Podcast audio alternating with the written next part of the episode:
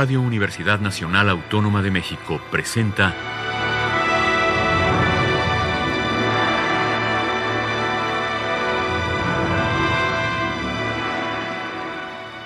Hacia una nueva música.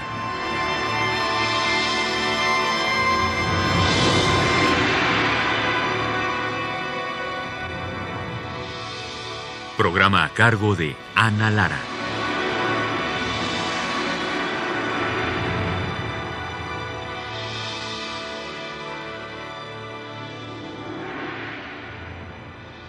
Muy buenas tardes, bienvenidos a Hacia una nueva música.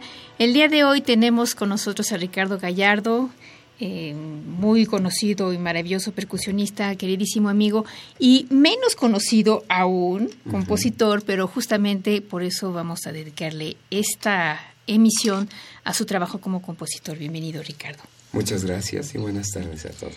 Bueno, lo primero que, que veo cuando cuando me diste la lista de las obras que vamos a escuchar, es que tienes una relación muy importante con el gamelán Rigaud. Cuéntanos de este instrumento y por qué esa fascinación. Puedo empezar desde afuera.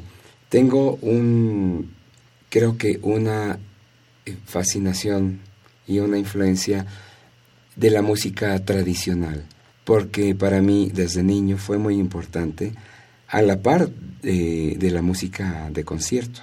Yo entré al conservatorio a los 11 años, pero también estaba fascinado, esa es la palabra, fascinado con la sonoridad tan, tan brillante y la, y la expresividad de la música tradicional, de cualquier parte. Pero bueno, no, mm, no me costó mucho trabajo en reconocer que vivimos en un, en un lugar rico en expresiones musicales tradicionales y rico en instrumentos. ¿no? Eh, un viaje eh, de norte a sur, de México de este a oeste, es un viaje también eh, en instrumentos. Y esa es la, otra parte, mi fascinación por los instrumentos, independientemente de para qué los uses. Desde unas ondas Martenot hasta una flautita totonaca. yo creo que por eso elegí ser percusionista también, porque, porque es eso, si, si no tienes esta fascinación por los instrumentos, entonces no encuentras divertida esta carrera. Que justamente por su variedad es muy demandante, ¿no? Porque además no solamente hay muchísimos instrumentos, sino que hay una búsqueda permanente de los compositores y de los intérpretes de cómo hacer que suene mejor el instrumento o Si no mejor, diferente. Diferente. Bueno, esta ha sido como una una tendencia del compositor duro y dale, que me parece maravillosa. Ver, eh, y, y, no solamente en la composición, siento que pertenece a explorar el límite del conocimiento, a ver hasta dónde se estira. Y esto viene de la infancia. Un niño destruye muchas cosas porque está viendo hasta dónde se puede doblar el material con lo que está jugando hasta que se rompe. Y es cuando, ups, hasta aquí nada más. Entonces, eso nos pasa. Eh, decía el poema este Cummings, nunca cesaremos la exploración, aunque sea para llegar al lugar donde comenzamos. Sí, porque efectivamente como compositor uno siempre tiene la idea de que va a cambiar su manera de componer, su sonoridad y finalmente uno termina siendo lo que es. Pero en el caso tuyo, por ejemplo, em, tú que vienes del de, mundo del intérprete y de tu curiosidad también por todas estas otras músicas, ¿cómo abordas entonces la composición? Como, como instrumentista solamente, como compositor, intérprete. Sí, mm, creo que la mejor forma de definirlo es que quizás soy un músico renacentista, medieval, donde no había esta división de quién era músico o, quién era eh, instrumentista. Sí, pero en, en, eh, en, algún momento este, me decías que hay dos tipos de compositores, los que, los que hacen el sonido, porque son intérpretes, sí. y los que trabajan en la mesa, sí, que, que, son los de las, eh, de, de, las ideas musicales, así que lo último que hacen es escuchar la música en vivo, claro, digamos. Ajá, sí. Em, yo creo que estoy a medio camino de ambos porque definitivamente me siento a componer y, y es muy diferente la retroalimentación como, como músico, especialmente eh, en, muchas, en muchas obras eh, que no son para percusión. Hay muchas que sí son porque obviamente es como mi métier, mi oficio y, y donde tengo a la mano recursos humanos, recursos instrumentales, mis colegas de Tambuco que se convierten cómplices. Entonces he escrito muchas obras para ellos porque las puedo escuchar y las puedo hacer conocer en concierto. Ahora, quizá no es tan conocido, en los últimos años es más que antes, porque estaba las 24 horas y no me quedaba tiempo sino de ser intérprete. Es decir, el día solamente tiene, tiene 24 horas. Pero yo me acuerdo que una de mis primeras piezas se tocó, la programó Manuel Enríquez en uno de los foros, que yo le, le eché una mentirilla piadosa, porque había problemas, obviamente, en, en, la programación. No sé si te acuerdas de los primeros foros que eran kilométricos. Sí. Porque en, en relativamente pocos conciertos había que, él, él programaba y él ponía eh, mucha música. Entonces, él estaba un poco preocupado. Yo le, yo le enseñé la pieza y le gustó y estaba un poco preocupado a que, a que no cupiera. Y yo, yo le dije, no, pero todo esto es rápido y se, y se va en, en poco tiempo.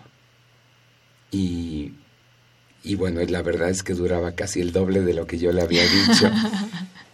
y después del concierto él, me fue a felicitar, me dijo, bravo Ricardo, pero hiciste trampa con su acento. Este, entonces, eh, desde entonces, lo que pasa es que, como te decía, no hay tiempo para, para hacer bien las dos cosas y sobre todo porque encima de tocar eh, o como solista en mi etapa pre-tambuco o como solista combinándola con tambuco, no solamente como intérprete de tambuco, sino como director de tambuco y como secretario de tambuco y todo. Entonces, eh, como que era imposible, pero siempre seguí y siempre acumulando ideas hasta que ya hasta de unos 10 años para acá, cada vez este, ha crecido más, más y más y más el virus, a tal grado de que, de que he compuesto más, se han conocido las piezas, muchas de ellas eh, fuera de México y otras también acá. Ahora, pasando a la pregunta original, eh, la, la fascinación por los instrumentos eh, es tan grande porque es echarle un ojo al ingenio humano, la forma de producción de sonido, manifestado de mil formas, con mil materiales, con mil formas de producir sonido. Eh, y, hay un, un instrumento en particular que desde que yo lo escuché en una grabación me quedé atónito que es el gamelan yegog. En Indonesia se les dice gamelan a los conjuntos, a las orquestas de instrumentos. Pero los gamelan... percusión? ¿O no solo de percusión? No necesariamente de percusión, porque también tienen instrumentos de, de, aliento e instrumentos de cuerda. Un violincito que, que, como mosquito. Muy bonito. Pero est, estas orquestas son generalmente eh, con, con, un cuerpo percusivo muy prominente, compuesto por gongs, por teclados de metal de diferentes tipos, tambores de diferentes tipos, según la región donde te encuentres de Indonesia. Indonesia es un país conformado por miles de islas y, y la música de gamelán se concentra principal, principalmente en la isla de Java, con diferencias muy notorias según el sitio de Java. Mm. Eh, es, es, una isla muy larga y tiene lugares como Solo, como Yogyakarta, como Yakarta o Sundan. Y que hay unas grandes diferencias eh, en esto, pero esencialmente, instrumentalmente se componen de instrumentos más o menos parecidos y de sistemas eh, de afinación que aunque tienen ligeras variaciones, tienen dos grandes troncos, un tronco pentafónico llamado slendro y uno de siete sonidos llamado peloc, con sus diferentes variaciones. Pero hay un gamelán único que pertenece a una región muy particular en Bali y que no se conoce en ninguna otra parte del mundo, que son instrumentos hechos exclusivamente de bambú. Mm. Y es una orquesta de bambú, pero es, es, una orquesta maravillosa donde los bambús más grandes tienen un diámetro como de unos 35 centímetros o 40 centímetros y tubos larguísimos como de 3 metros eh, y que están cortados de tal forma que cuando uno los percute con unas baquetas muy grandes con eh, que tienen un, un, al final la baqueta una esfera de, de caucho como de látex eh, y las, las, las golpea y tienen una sonoridad baja profundísima. De ahí hasta instrumentos pequeños muy agudos.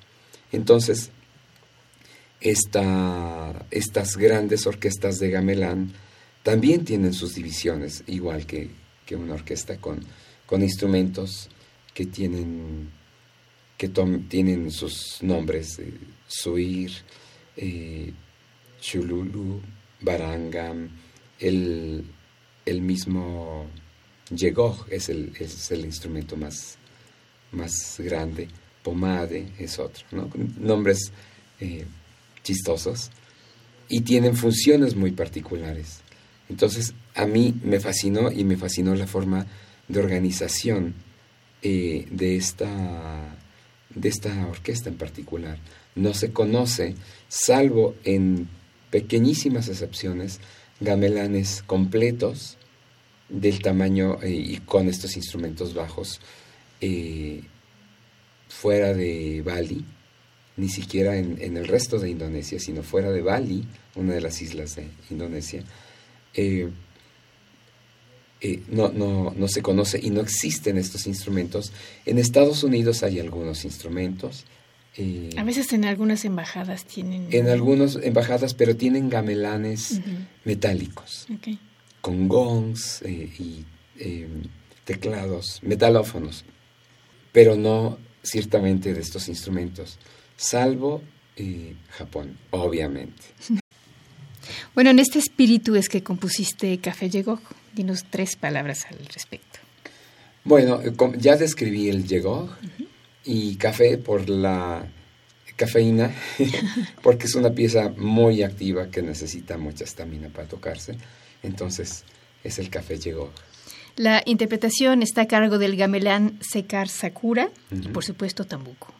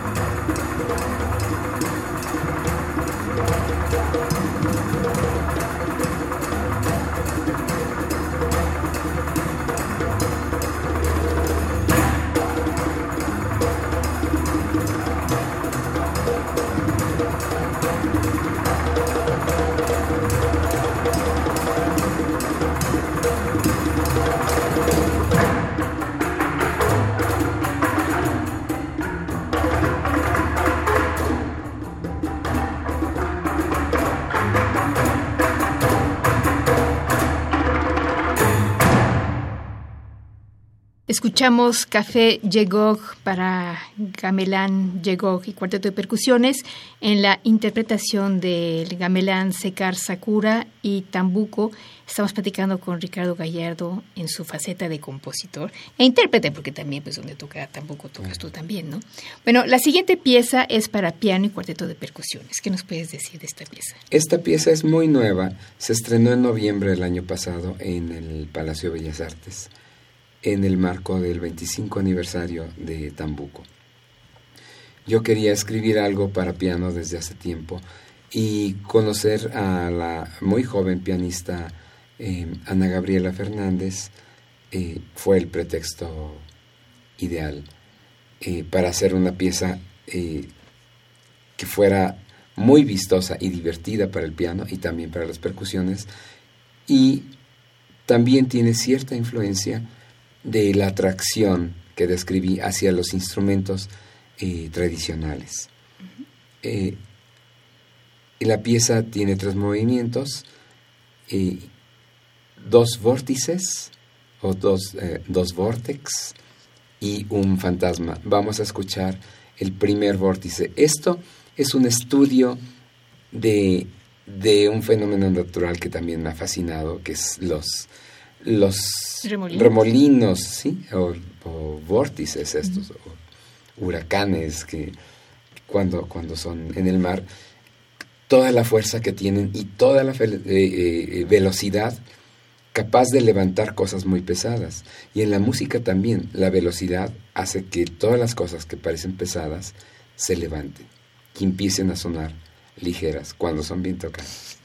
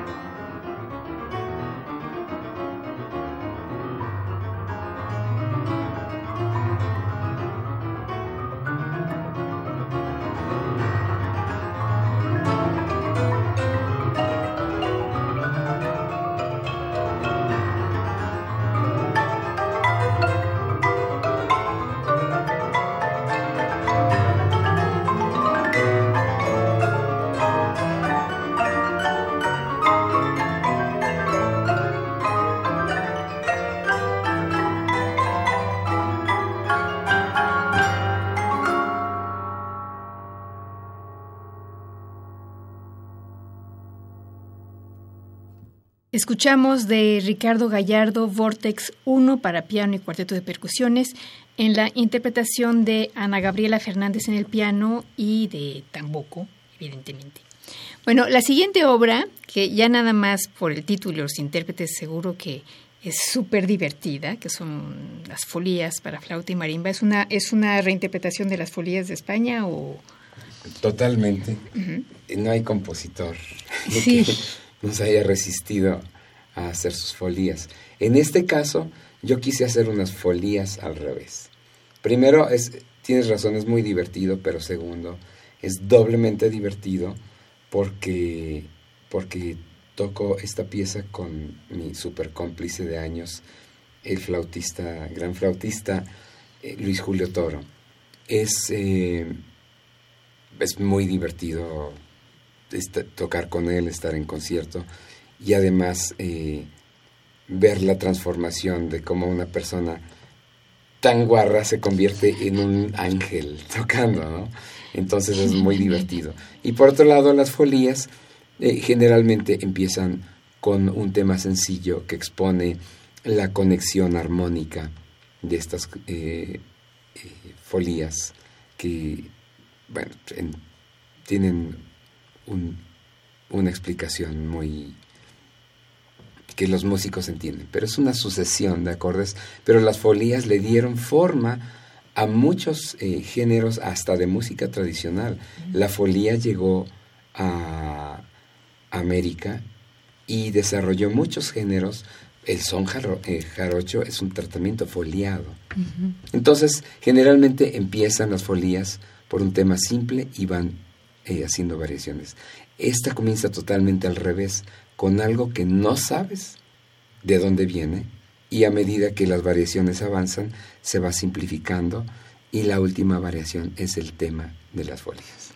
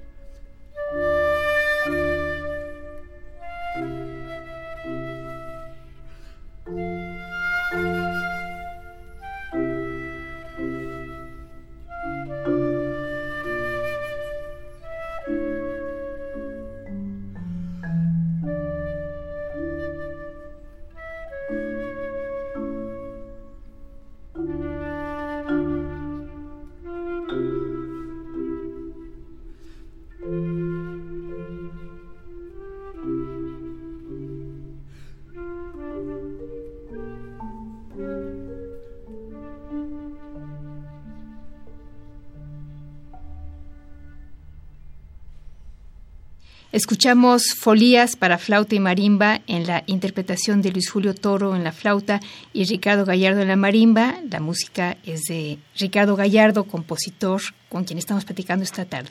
La siguiente obra es Bura Bura. ¿Qué nos puedes decir de ella, Ricardo? Bueno, sigue en la línea de la influencia que en mi vida ha representado la música tradicional. En este caso, eh, Bura Bura es, un, es una canción tradicional eh, de, de, la parte húngara de Transilvania. Eh, Transilvania es un país metido, incrustado entre dos países después de la Segunda Guerra Mundial, entre Rumania y, y mm, Hungría, pero que tiene una gran, gran, gran tradición musical. Muchas de las grabaciones que Bela Bartok hizo fueron en Transilvania. Aquí yo decidí eh, tratar y recomponer de una forma totalmente diferente eh, esta pieza, conservando el texto y algunas líneas melódicas eh, y haciendo una instrumentación y armonía, armonía totalmente diferentes, utilizando como base a un cuarteto de cuerdas con timpani, con timbal y una marimba y voz solista. ¿Los intérpretes son? Eh, los intérpretes son la mezzosoprano Katalin Karoy. Eh, y conté con la fortuna de, tener a instrumentistas de primerísimo nivel, Christoph Barati en el violín, Giovanni Guzzo también en el violín, Isvan Bardai en el cello y Cenge Simonic en los timbales y la marimba, un servidor.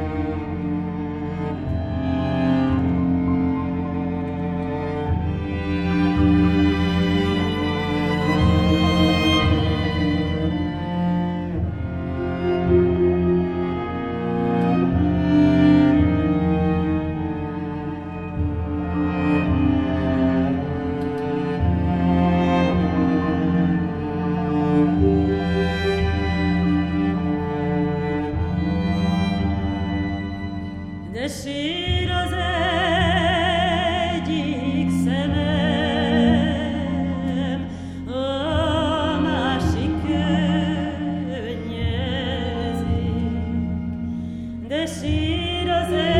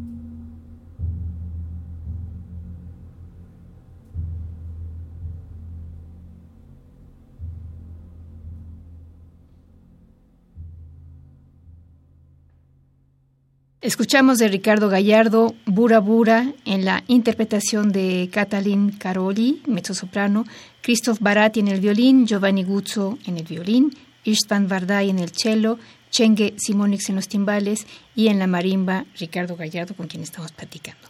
Ricardo, tenemos tiempo para una pieza más. ¿Por qué no nos dices algo sobre A Ghost? A Ghost, un fantasma. Estaba yo componiendo como a las 3 de la mañana, solo en casa, eh, y de pronto tengo algunos instrumentos en casa como de adorno o simplemente para tenerlos a la mano y tocar algo y calmar los nervios. Y entre ellos había un pequeño sarón, que es un instrumento de metal indonesio. Entonces yo estaba solo en casa componiendo y de pronto escucho plin, plin, plin, que suena el instrumento. Y yo, ah, caray, ¿qué fue eso? Y otra vez, plin, plin, plin, vuelve a sonar. Entonces bajé a ver. El gato. Y claro, venía una explicación muy, muy, este, aburrida. Yo había dejado una puerta abierta que hacía que unas cortinas se movieran y las cortinas a la vez le pegaban a las teclas que sonaban. Y me subí un poco decepcionado porque dije, no, esto es muy aburrido.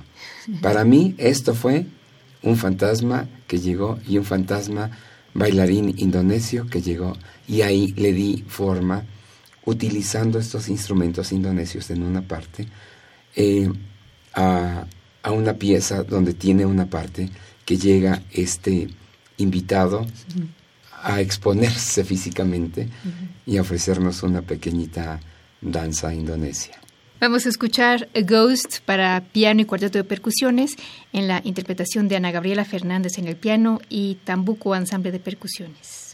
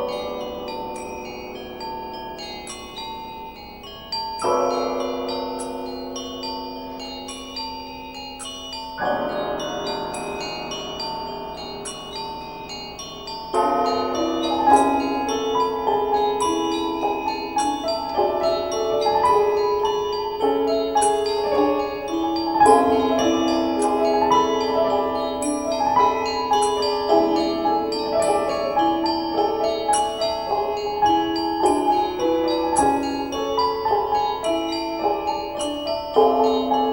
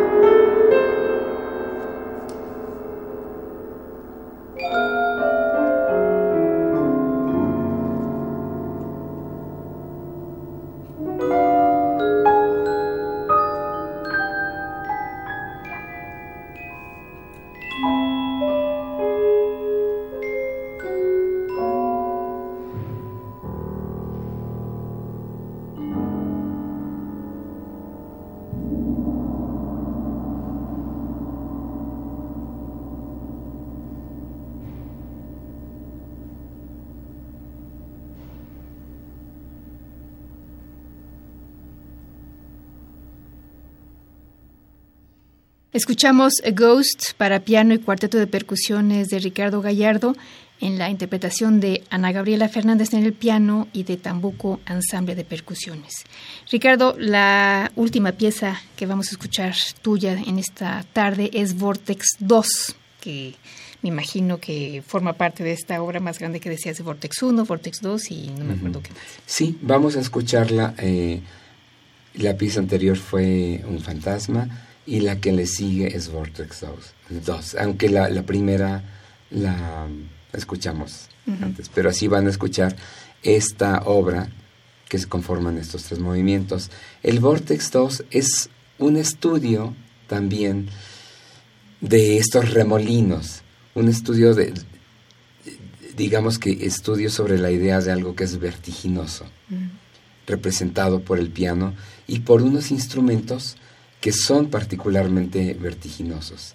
Y rarísima combinación porque el piano es solista, acompañado la primera parte de la pieza por un cuarteto de guiros, raspadores diferentes, y la segunda parte de otros instrumentos de carácter tradicional también, pero tocados de forma muy diferente, que son los tambores batá. Los tambores batá son tres, ocóncolo, y tótele y ya. Así se llama. No de que y ya, ya no hay más. Eh, y, y, a. Y siempre se tocan juntos y siempre hacen un entrelazamiento rítmico que además es una conexión directa de la música y la religión yoruba de África. Em, y entonces decidí utilizarlos para el acompañamiento a, a una parte muy virtuosa, muy rápida. También tiene un ligero programa, como si fuera música de programa, acerca de, de unas personas que caen por azares del destino en una isla remota donde se está haciendo un rito de sacrificio humano, ¿no? donde son descubiertos y se dan cuenta que ellos son la cena empiezan a correr y aquí viene lo vertiginoso de los ritmos hasta que ah, cuando están a punto de, de ser atrapados suenan unos redobles que representan un reloj despertador. Se despierta uno del sueño y termina la pieza. Entonces todo era un sueño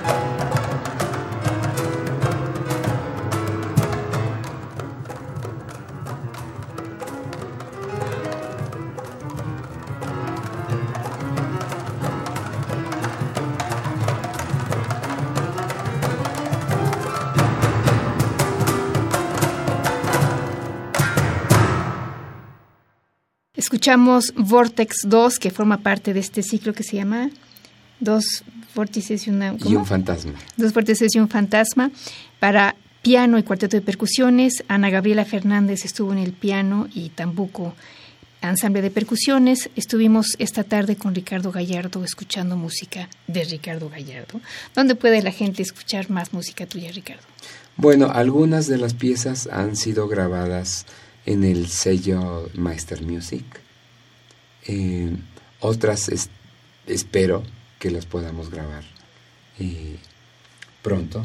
Y también por ahí tengo un espacio SoundCloud o Spotify, esos que la gente puede asomarse, si tiene el interés puede ir ahí y escuchar más música, esta y más. Mil gracias Ricardo Gallardo y mil gracias a ustedes por haber estado con nosotros. En los controles técnicos estuvo Miguel Ángel Berrini, en la producción Alejandra Gómez. Yo soy Ana Lara, buenas tardes.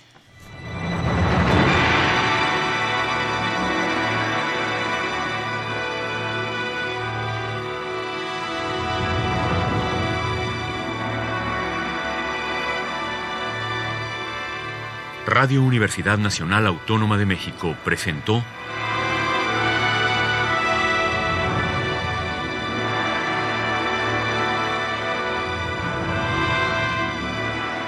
Hacia una nueva música.